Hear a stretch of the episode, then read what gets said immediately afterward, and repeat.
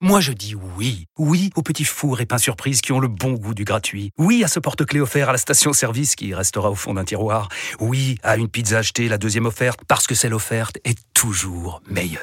On préfère tous quand c'est gratuit. Chez Skoda, profitez de deux mois de loyer offert sur une sélection de modèles jusqu'au 31 mars. Portes ouvertes ce week-end.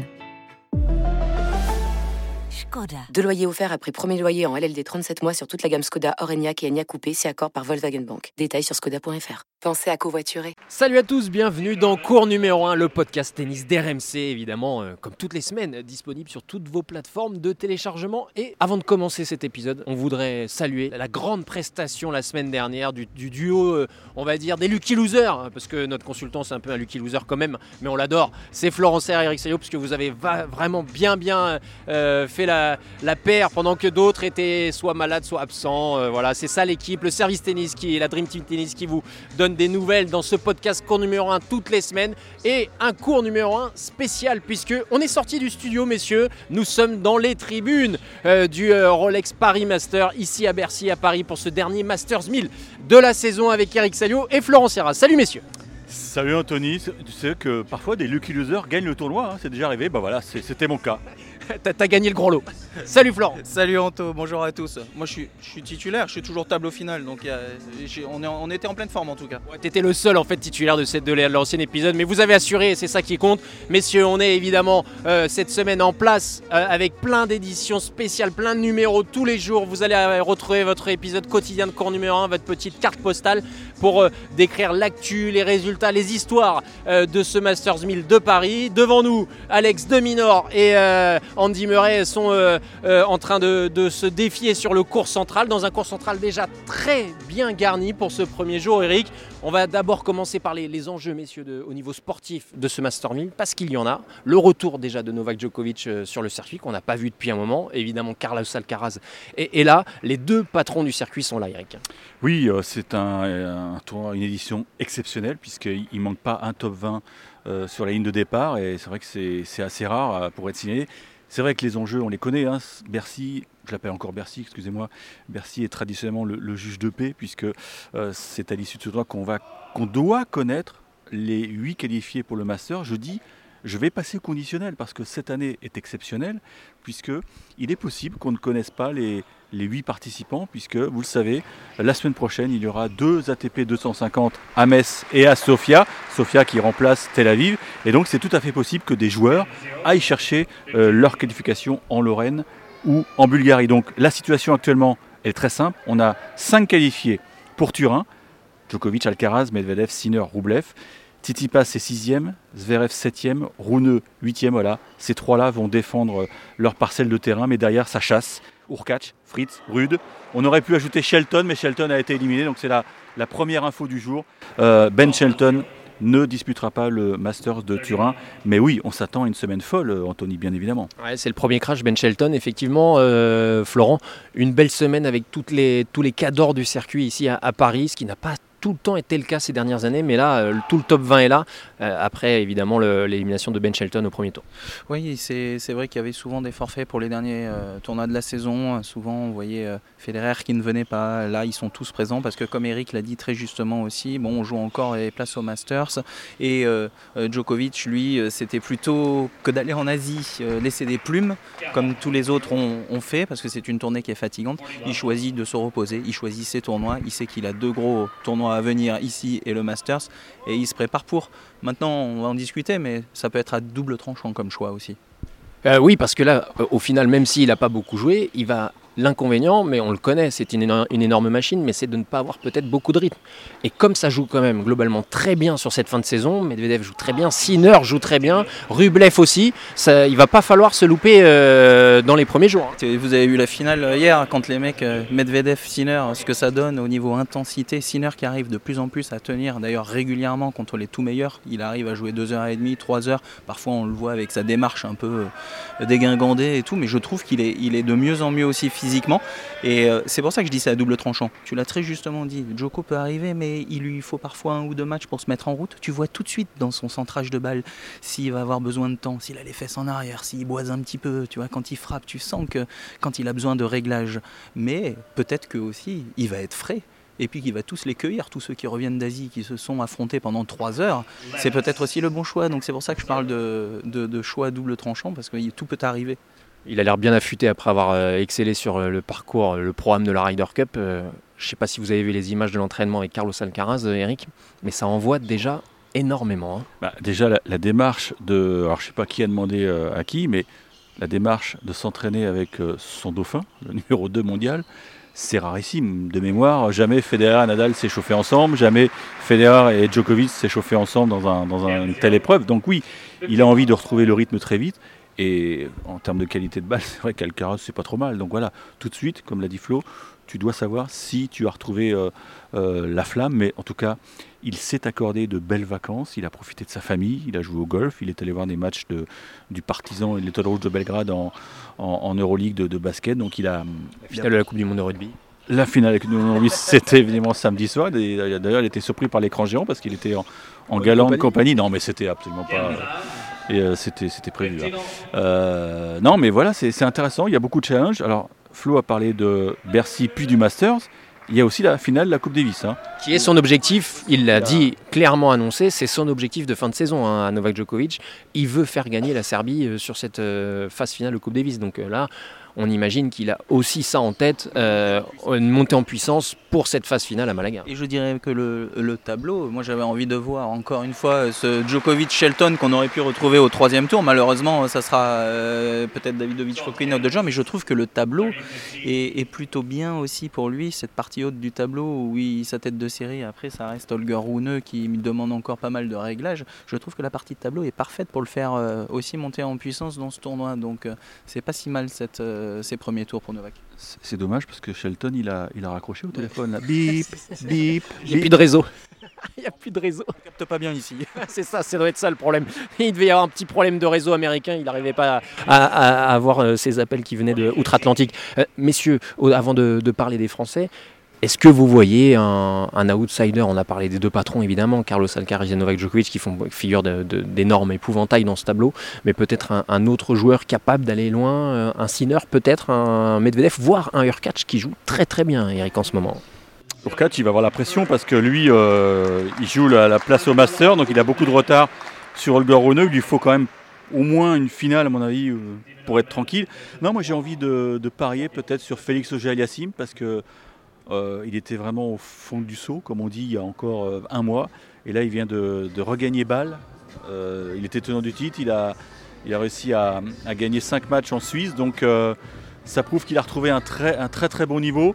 Et j'en profite pour dire au passage que je suis content qu'il remette la tête hors de l'eau et surtout qu'il ait gardé la même équipe. Parce que qu'est-ce qu'on a lu sur les, sur les réseaux sociaux Genre, allez, débarrasse-toi de ton équipe, passe à autre chose. Voilà, c'est un mec qui a confiance en son équipe. Et ben, il a été euh, récompensé, bravo à lui.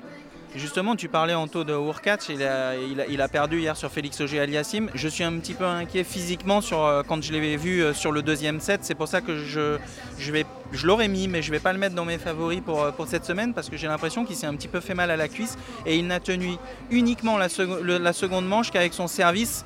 Et, euh, et tu sentais qu'au fond du cours, il ne se déplaçait plus très très bien. Et c'est plus Félix qui s'est un peu tendu, mais qui a quand même bien joué euh, à la fin ce tie-break.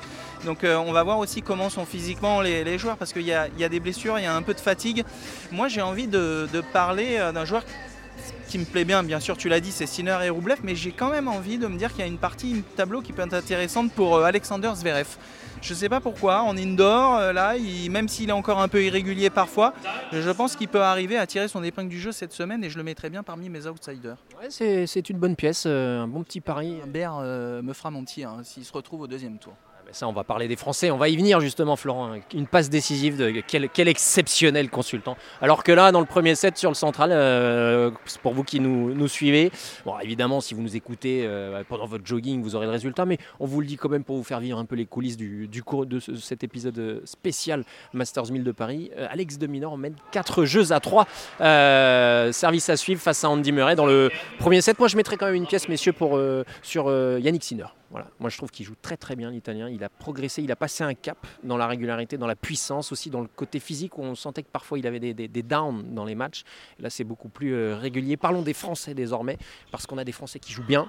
Euh, Hugo Humbert, demi-finaliste du côté de, de Bâle. Euh, avec Arthur Fils et Gaël Monfils, ce sont les trois cartouches les plus intéressantes, Eric Oui, oui, je suis d'accord parce que Hugo Humbert euh, montre beaucoup de, régularité depuis quelques semaines. C'est marrant parce qu'au classement ATP, là, ce lundi, euh, Adrien Manano et Hugo Humbert ont exactement le même nombre de points. Ils sont 25 et 26e. Donc euh, il va y avoir une bagarre pour la place de numéro 1 français, même si c'est c'est symbolique, hein, mais c'est toujours bien de finir numéro 1 français à la, à la fin de saison. Gaël Monfils, on attend de. Ces retrouvailles avec Bercy risquent d'être sympa parce que voilà, on l'avait un- Restez sur Roland. ah ouais, on, a- on l'avait un peu perdu de vue. À Roland, il bat, il bat Baez après un final euh, époustouflant. Donc là, il l'a dit en conférence de presse, hein, euh, il y a toujours une petite magie ici à Bercy. Donc euh, il sera programmé mardi, peut-être même mardi soir, évidemment, parce qu'il aime bien jouer tard. Non, ça va être sympa. Et puis le, le troisième français qu'on peut suivre, euh, effectivement, c'est euh, Arthur Fils. Arthur Fils. Parce que euh, bah déjà, il a fait parler de lui en, en changeant sa structure, alors que la saison n'est pas terminée. Bon, donc il va travailler avec Sébastien Grosjean et Sergi Bruguera. Donc c'est un, désir de, s'émanciper, de, construire sa, propre équipe. Et puis surtout, il va jouer pour la première fois de sa carrière sur le central de Bercy, avec un nouveau statut euh, d'espoir français. Et puis il a, une chasse interne, c'est d'aller chercher le statut de tête de série à l'Open d'Australie. Donc il faudra gagner deux voire trois matchs. Ouais, quel Français, toi, Florent, tu vas observer le plus ou tu attends le plus sur ce tournoi? Ben, on, a kiffé parler de lui la semaine dernière, hein. mais à chaque fois que je l'ai attendu, euh, il a jamais bien joué. Donc vous savez de qui je parle, c'est Gaël. Euh, j'ai eu l'occasion de le voir euh, jouer à Vienne aussi. et J'ai toujours, comme beaucoup, l'interrogation de savoir comment il y va être physiquement, parce que bah, tu sentais que contre Tiafo, il y a eu euh, un espèce de faux rythme qui s'est installé. Tu savais pas s'il allait abandonner ou pas, mais comme il a déjà fait plusieurs fois le coup aussi depuis, on en parlait avec Eric le début de sa carrière, finalement au troisième, il se met à galoper dans tous les sens. Est-ce que la magie de Bercy va le porter un peu? Je pense que Gaël peut faire de belles choses, sachant que sa tête de série derrière, euh, après Cherundolo, s'il gagne, c'est moi personnellement en ce moment, je me dis, j'ai Rude en tête de série, je me dis, oh c'est pas mal. C'est le mec à prendre. Je me dis qu'il y a un petit coup à faire pour Gaël, si physiquement, encore une fois, il a pas mal au mollet, euh, je sais pas trop s'il a mal au mollet ou pas, parce qu'il avait les deux mollets. Il a, il a, il a évoqué une, une simple fatigue hier en conférence de presse, donc euh, il n'y a, aucune lésion, il n'y a rien. Bah tant mieux, alors dans ce cas je vais relattendre une nouvelle fois de nouveau et j'espère qu'il pourra me surprendre. Et le, le deuxième, j'aime beaucoup en ce moment que j'ai eu l'occasion de voir, il était tout proche de la finale de balle. Vous l'avez dit, c'est contradictoire avec Zverev, mais c'est Hugo Humbert. Il a déjà battu Zverev aussi à, Le et euh, j'ai adoré son attitude en fait. Il n'a pas arrêté de se parler de manière positive. Allez Hugo, allez, vas-y, allez pousse, allez bouge-toi. C'était tout le temps, tout le temps, mais ça doit agacer d'ailleurs l'adversaire au bout d'un moment. C'était allez vas-y, allez bouge-toi. J'ai adoré cette, cette attitude positive et je trouve qu'il il est en train de, nous montrer de belles choses. On l'a croisé il y a quoi Une demi-heure, euh, Eric, euh, Hugo Humbert dans les coursives euh, pour une petite zone mixte euh, d'avant-tournoi, comme on dit. Euh, et ce qui est frappant, et c'est notamment depuis qu'il euh, qu'il fait équipe avec Jérémy Chardy, son, son nouvel entraîneur et désormais entraîneur, euh, c'est qu'il a la banane. Il a le sourire, il a la pêche, Hugo Humbert, et ça se ressent aussi sur les, les résultats peut-être. Ah, mais c'est évident, c'est évident que quand tu es heureux hors du cours, tu es forcément heureux euh, quand tu es sur le cours. Et, et c'est vrai que son, son attelage avec Jérémy Chardy lui apporte énormément. Mais je pense qu'on aura l'occasion de parler. Maintenant, moi, je vais vous faire une passe d'aise parce que je suis déjà un peu nostalgique de cette salle, les enfants. Et ouais, ça fait du bruit, c'est joli. Elle est magnifique. Elle est magnifique. cet accord- le central de, de la Corana, c'est peut-être l'une des plus belles salles d'Europe. Et, et j'ai mal, j'ai mal en me disant qu'on va peut-être quitter le, le deuxième arrondissement. Oui. Florent, Ah, Florent, faut lire les journaux, Florent. faut lire rmcsport.fr, Florent. Non, mais euh, euh, voilà, on va, on va refaire le pitch. Euh, a priori, en tout cas, la fin de, de contrat euh, à l'accord Arena pour ce, Masters 1000 de Paris, le Rolex Paris Master, ça s'arrêterait l'année prochaine, en 2024. Donc il devrait y avoir seulement deux éditions si le contexte et le cadre en restaient là.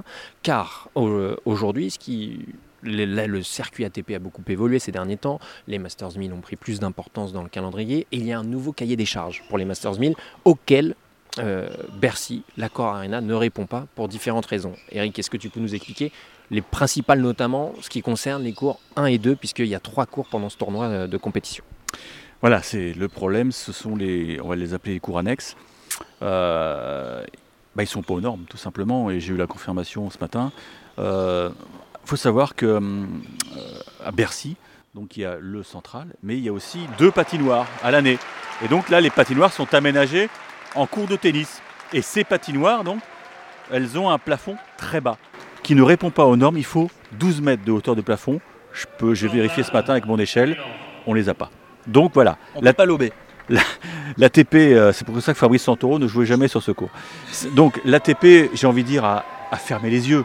Parce que, euh, on- ok, euh, le central est beau, les cours annexes ne sont pas aux normes. Il y avait parfois des, des grincements de dents chez les joueurs, mais c'était comme ça. Alors peut-être que la Fédé a dû prendre des pénalités, puisque Gilles Meroton a évoqué ce- cet aspect des choses lors d'un petit point presse vendredi. Euh, il y a des pénalités que, la Fédé est obligée de payer parce que voilà, ça répond pas aux normes. Mais là, ça peut plus durer. Et on va de plus en plus vers du gigantisme. Et on sait qu'un pays comme l'Arabie Saoudite a soif d'organiser des, épreuves de très haut niveau. Ce sera le cas dans quelques semaines avec le Masters Next Gen, auquel prendront part Arthur Fils et Luca Van Hache. Et on se dit qu'un tel pays qui a des moyens financiers illimités peut très bien construire en, deux ans, euh, pourquoi pas une vingtaine de cours indoor. Auquel cas, ils sont en train de tuer le marché. Et surtout, ce qui se trame, la, rumeur qui, qui bruise quand même depuis quelques semaines, quelques mois, c'est qu'ils briguent un Masters 1000 dès 2025. La- L'Arabie Saoudite brigue un Masters 1000. Ce qui voudrait dire qu'à un moment, on ne peut pas avoir 50 Masters 1000 dans, la saison. Et ça, ça serait concomitant avec la fin ici du, du contrat. Néanmoins, la Fédération française de tennis, ces derniers mois, ces dernières semaines précisément, a essayé de trouver euh, et essaye toujours de trouver des solutions. Deux sont envisagées en France le déménagement du côté de Nanterre, dans les Hauts-de-Seine, euh, à la Paris La Défense Arena, ou aussi, pourquoi pas, l'éventualité lyonnaise, où il y a la nouvelle Arena qui est sortie de terre, qui est magnifique, où il pourrait y avoir aussi euh, un, déménagement de, ce côté-là. Donc ces deux hypothèses sont sur la table, mais pour l'instant, Florent, on n'a pas d'officialisation, on ne sait pas de quoi sera fait demain, après 2024, euh, ce Masters 1000 de Paris. Après oui, c'était euh, franchement nous on nous disait vous les joueurs comment vous sentiez? Parce que souvent les joueurs disaient que c'était le plus mauvais Masters 1000 ici. Il y avait quelque chose qui changeait aussi. Eric parlait de la hauteur. On a eu des, des émotions, j'en ai eu très fortes sur le central et j'en ai eu aussi sur le cours euh, numéro 1 où le public aime bien parce que en fait ils sont tellement proches des joueurs. Mais tu joues Isner sur le cours numéro 1, euh, ça allait très vite. Mais tu as des différences aussi de rapidité entre la patinoire justement où le rebond pouvait être un peu plus bas ou le cours central où le rebond euh, même pouvait être aussi un peu plus haut. Ça dépendait des années, mais les joueurs se plaignaient d'une différence en plus de surface. Nous personnellement en tant que Français, on adorerait que ça reste ici parce que c'est pour ça on parle de Roland, de Coupe Davis, Bercy faisait partie de nos rêves. Mais bon après oui il faut évoluer, mais j'aimerais bien qu'on le garde en France quand même quoi.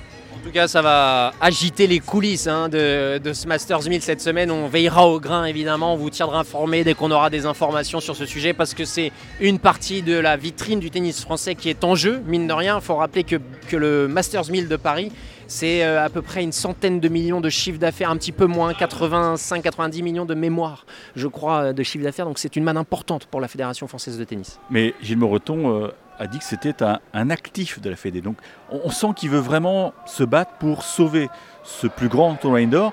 Est-ce qu'il aura les moyens de, de ses ambitions? Ça, c'est un autre euh, problème. Mais voilà, euh, ça fait partie des, des actifs de la Fédé. C'est vrai que ça fait partie presque du patrimoine. Bon, on ne peut pas comparer avec Roland Garros, Oui. mais ça fait 37, 86, Ouais, c'est 87 ça, 86. C'est un tournoi qui est quand même bien installé.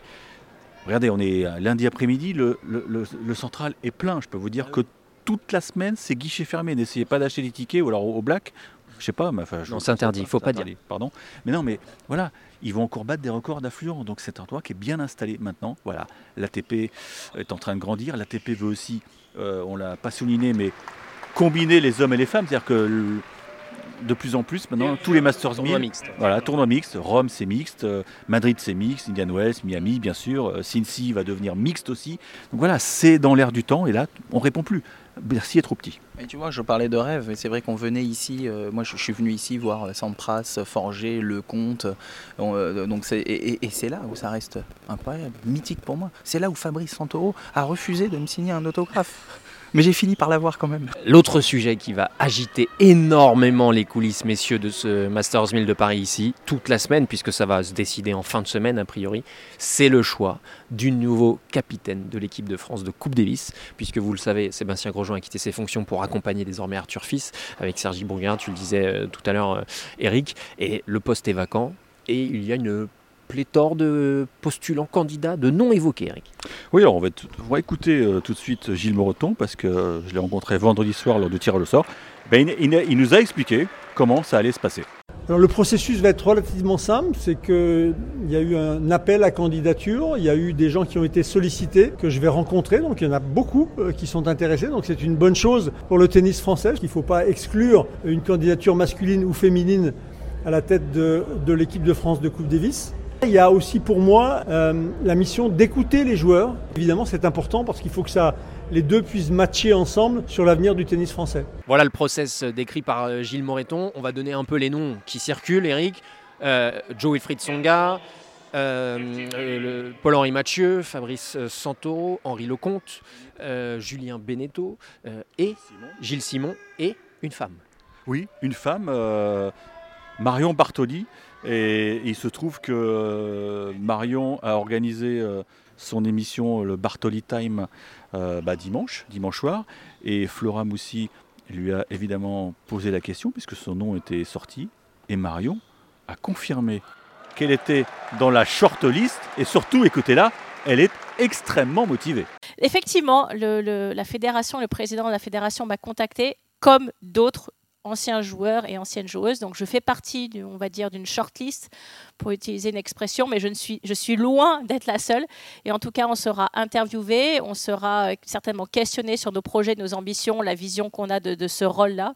Et, et le, la décision finale n'a pas été prise. Mais oui, effectivement, j'ai un entretien prévu et oui, je suis sur cette shortlist-là pour devenir éventuellement la future capitaine de l'équipe de France de Coupe Davis, qui serait un immense honneur. Ce serait un sacré honneur. hein. On le sent, euh, Marion Bartoli, ultra, ultra motivé, peut-être comme jamais pour le poste de, de capitaine euh, de Coupe Davis. En tout cas, il y a des noms, il y a des postulants, il y a des intéressés. Florent, t'as postulé? Moi, je suis dans la shortlist, vous avez dit, Marion? Moi, je suis dans la long, long, long list. Bon, en gros, euh, Gilles Moreton, t'as pas appelé. quoi. Euh, non, pourtant, je m'étais présenté il y a, il y a ouais, ouais, à la dernière euh, élection. Nomination, hein. Nomination, et c'est vrai qu'il y a plein de choses intéressantes à faire, mais le format me plaît pas, moi. Non, je rigole. C'est mieux d'être consultant RMC, t'as raison, c'est mieux. Je- je- je suis bien avec vous, avec. Et, et puis quand j'ai vu tout le monde qui avait, je me suis dit, ça sert à rien de toute façon. Mais franchement, euh, est-ce que ce serait pas un, un formidable coup de com de la part de la FFT de, de nommer une femme? On sait qu'Amélie Mauresmo, à une époque, avait été nommée, mais elle n'avait jamais occupé le poste puisqu'elle avait pris euh, Lucas Pouille euh, euh, comme coach, et donc elle avait lâché le poste. Mais moi, je me dis que Gilles Moreton est tout à fait capable de, de renverser la table. Maintenant, elle n'est pas dans les favorites, on est d'accord. hein. C'est vrai que les favoris, Gilles Simon a, a très envie du poste, il l'a dit lors d'une émission Twitch. Joe Tsonga, je ne sais pas. Et Julien Belletto pourrait très bien cumuler les deux casquettes. Techniquement, c'est possible. Donc, non, y a, ça va beaucoup discuter et, on sera là, évidemment. euh, toutes les équipes seront sur le pont pour surveiller euh, les allées et venues dans le bureau du président et voir si euh, le candidat ressort tête haute ou tête basse. Non, mais ça va être intéressant, même si, c'est mon avis, le poste n'est pas aussi sympa qu'avant. Moi, j'ai. Beaucoup moins attractif, Laurent, puisque ce n'est plus la formule que l'on connaît si mythique. Euh, en gros, là, tu as du boulot en février pour le barrage. Euh, JO, quand même, là, c'est intéressant. Le attends, capitaine de la. Oui, hein tu es capitaine de la délégation euh, olympique, c'est ça. hein. Donc ça, ça, c'est la magnifique, euh, le magnifique challenge des prochains mois, mais au-delà des Jeux, ça, fait pas, ça ne fait pas rêver comme avant. Non, mais c'est sûr, on va pas revenir sur le format. De toute façon, on préférait euh, cette ambiance-là et on préférait. euh, on pré- moi, je préférais quand c'était euh, quart demi-finale et puis quand c'était euh, Au étalé sur toute l'année euh, à domicile. Mais, euh, mais au-delà de ça, ça reste quand même euh, porter le maillot de l'équipe de France. Donc encore une fois, pour nous, euh, il y a quand même plein de choses à faire avec une génération qui est de plus en plus jeune aussi. Donc je Avec Ouais, un nouveau cycle entre un presque. Ouais, bien sûr. Et puis encore une fois, je pense que tu vois des sélectionneurs dans d'autres euh, nations où c'est pas forcément des joueurs qui ont été dans le top 10 et tout, mais qui connaissent bien les jeunes, qui ont un bon discours avec lequel ça passe. C'est pour ça que m'étais dit qu'on, voilà, moi je connaissais le haut niveau aussi. Il y avait, il y avait quand même, il y avait quand même des choses à faire. Donc t'étais pas obligé d'être dans le top 10 pour euh, pour pour pouvoir être sélectionneur. Mais bon après. euh, On va voir, là, ça va, se, décider de façon dans les prochains jours. Et justement, les joueurs français qui sont nombreux cette semaine ici, euh, ils vont être consultés parce qu'on sait qu'ils sont consultés et leur avis est important sur le choix du, du capitaine. On va écouter Hugo Imbert, euh, justement, euh, qui nous dresse presque aussi une sorte de portrait robot du capitaine qu'il aimerait bien avoir. Pour moi, je pense ouais, le profil euh, idéal, je pense, c'est quelqu'un euh, déjà qui est capable de rassembler les gens, quelqu'un pour qui tu as envie de te, battre aussi sur le banc, euh, quelqu'un avec qui tu as un bon feeling, je pense que c'est important aussi. Et bah, je pense que ça va, ça va se trouver. Il y a plein de, bons anciens joueurs qui sont là et donc ça, peut être bien, on va, trouver la bonne personne. C'est intéressant hein, ce que dit euh, Hugo Humbert là, hein, Eric. Hein. C'est intéressant et, on a essayé de le piéger bien sûr, mais bon, il est trop intelligent, il n'a pas voulu nous donner le, nom de son favori. De son favori. Mais oui, en tout cas, il l'a dit, ils vont tous être consultés, donc Hugo Humbert, Adrian Manarino, Arthur Fisch, est-ce que Gaël, mon fils, va être consulté? Est-ce que Gaël a encore envie de porter le maillot de l'équipe de France à la Coupe du On lui posera la question mardi après son match. Oh, mais t'as raison. Ah oui, il l'avait eu sur la chaise pendant euh, en mois de janvier, vous vous souvenez? Euh, et, sa voix peut être encore assez lourde aussi, donc euh, s'il choisit Gilles, ce sont quand même deux. Le comeback. ça, serait exactement le retour, pourquoi pas. Et on va voir. Ça, ça, il, y en a un, il y en a un qui viendra pas, c'est Jérémy Chardy. Hugo Imbert s'oppose. Oui, là, il y aurait conflit d'intérêts. Mais pour revenir sur Gaël, mon fils, euh, euh, ça va poser des problèmes à, la maison. Parce que euh, là, il ne il sait pas comment il va gérer 2024 avec la petite. Parce qu'évidemment, il y a la carrière de Gaël, mais il y a aussi la carrière de son épouse, Elina Svitolina franchement, euh, il ne sait pas comment faire. Donc si tu lui rajoutes de la Coupe Davis. Oui, on sent que plus il s'en va de la maison, plus c'est difficile, ce qui se comprend. Mais il a fait un choix, et ce qui est tout à fait louable. Et ça rajouterait encore des déplacements, donc ça serait peut-être effectivement compliqué. Mais pourquoi pas un comeback avec Gilles Simon? C'est une, bonne piste pour un, Gilles Simon, capitaine de l'équipe de France de Coupe Davis. On va suivre ça en tout cas de très très près, comme d'habitude. Euh, donc cours numéro 1, cette semaine, le retour, on vous le rappelle, de la carte postale quotidienne avec Eric Salio, euh, tous les jours. Euh, on, vous donnera des, petites histoires, des, petits à côté de, ce dernier Masters 1000 de la saison. Toujours euh, Alex Dominor et Andy Murray sur le, cours central. 5 jeux partout dans le premier set. Ça, ça, fait rail sec. En tout cas, merci messieurs pour cet épisode spécial en direct du post-commentateur d'RMC. Qui sera, on, va, camper et on va, mettre notre tente cette semaine, Eric, parce qu'il va y avoir des sacrés matchs. Et comme d'habitude, évidemment, n'hésitez pas à partager, commenter, mettre les petites étoiles pour faire remonter cours numéro 1 dans les applis de podcast. À très bientôt euh, sur RMC. Ciao, ciao. À bientôt. ciao.